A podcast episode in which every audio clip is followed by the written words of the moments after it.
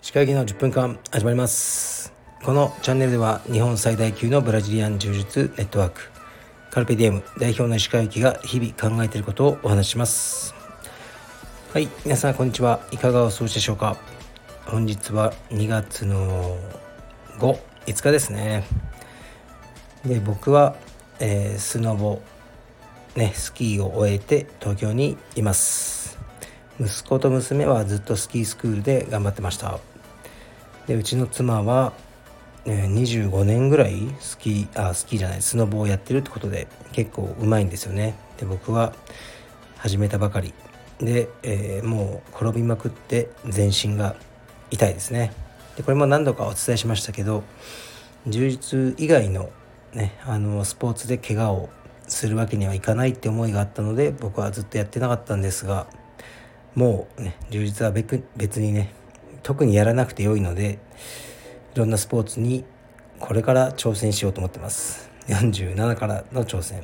で、ね、転びながらたくさん、まあ、怪我というか、ね、打撲をしてますけどあのまあ別にねいいや僕の体だからという感じですね。やっぱ指導をしてる頃は自分の体という意識よりもね、まあ、道場の体っていう意識が強かったですね。でえー、っとねまあ宿に泊まってご飯はついてない宿なのであのいろいろとね食べに行ったりするんですけど昨日行ったレストランが非常に、まあ、美味しかった思い出があったので、まあ、行ったんですけどもう予約の段階で、まあ、子供2名とか言いますよね。そうするとあのお子様が騒がないように気をつけてください。ってこう言われて「うん?」って。で昨日行ってきたんですけどもメニューのところにそのお子様があの、ね、騒がないように気をつけてくれ。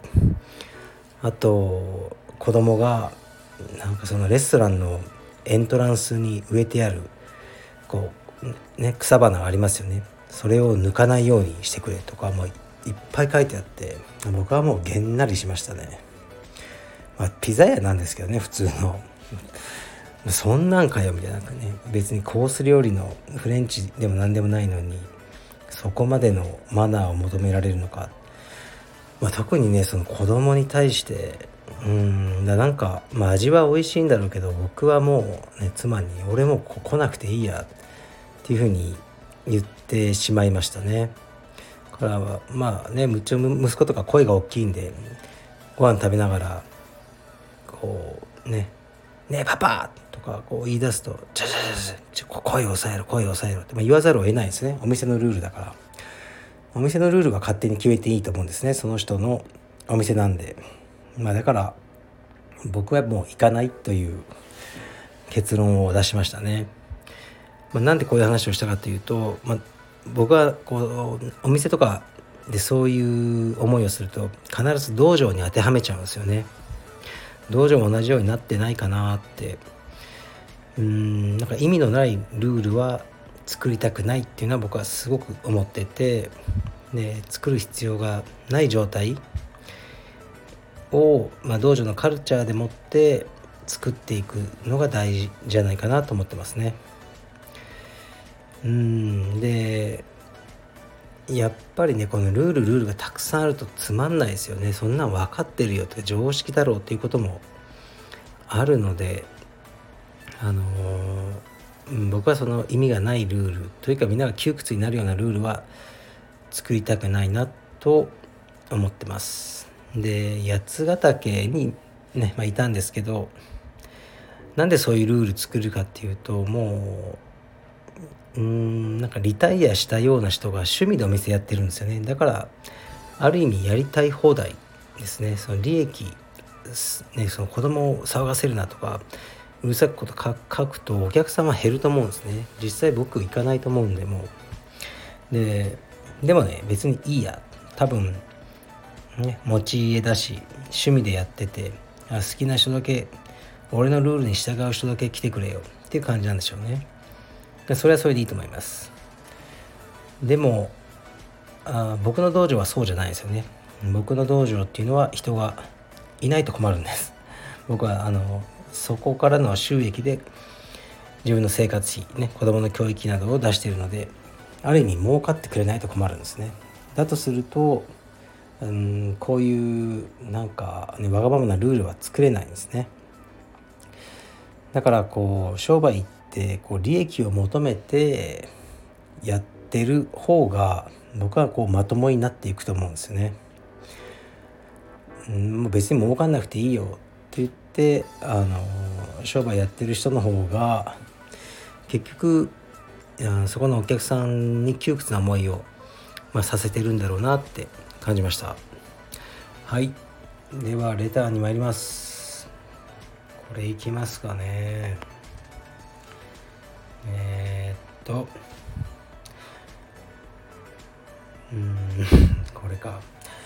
石川先生こんにちは。石川先生のズバッとしたお悩み回答が好きです。そこで質問なのですが職場の女性になかなか強烈な脇がの方がいます。若い女性なのでセクハラになりそうでなかなか言えません。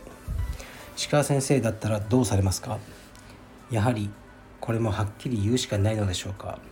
ご意見をいただけたら嬉しいです。はいありがとうございます。まずうーんこの人は、えー、なんでこう言ってあげたいんですかね。えー、自分が一緒に仕事をしてそのまあね脇毛の匂いが不快で何とかしてほしいという思いなのかそれともこう別の思いで伝えたいのかってことですよね。多分前もどっかで話したと思いますけど僕は言ったことありますね。脇がの、まあ、友人、えー、みたいな人がいてでねその人が別に僕はそんな気にならないですよ匂いは。だから普通に付き合ったんですけど接客業を始めるそのビジネスですね。と聞いたのでうんなんかその匂いが嫌で行かなくなる人っていると思うんですね。それはまあ彼が損をすると思ったので言いました。気づいてるかい？君は脇がだよっていう。でね。そしたら今治るんですよねあれって手術みたいなので簡単に。で直したみたいです。だからうんどういう思いかっていうのが大事だと思うんですね、まあ、もしかしたら彼も傷ついたかもしれませんけど普段の言動だと思うんですよね。で僕そのうん、そういう人のねどうしようもないことを体に関することで人をバカにしたりしてないし普段から。まあ、服部君のちょびひげぐらいですからねバカにしてるのは、まあ、あれはちょびひげは自分で生やしてるんでいいと思うんですけど。でだから多分聞いてもらえると思ってるんですね。僕は真剣に言えば。そこが大事だと思いますね、まあ、しかしこの方のケースは若い女性はうんセクハラというより、まあ、傷つけちゃいますよね。すごく。うん、恥ずかしい思いをさせることになると思うので僕もね男のようにはいきませんね。うんもしただ匂いが気になる自分が働く上でっていうのは僕はただ慣れますね。我慢します。我慢っていうかね慣れちゃうんですよ。何にでも。これ本当に。匂いでも何でも。だから僕は気にせず仕事する。ですが何らかの事情でも彼女に伝えた方が彼女のためになる。か、ね、このままだと彼女が著しくなんか不利益を被るっていう状況があるんだったらまず女性の彼女の同僚みたいな人に言いますかね。うん、それもこうね真面目なトーンでね「何々さんの脇が」って本人は気づいてるのかなで僕はねあの本当おせっかいだと思いますよ。だけど本当に彼女を助けたいならそういうふうに話してでその女性友達から何らかのアプローチをしてもらうという方法を考えると思います。はい。どうでしょうかそれで。うんはっきりね何でも言えばいいってわけじゃないと思うんですよね。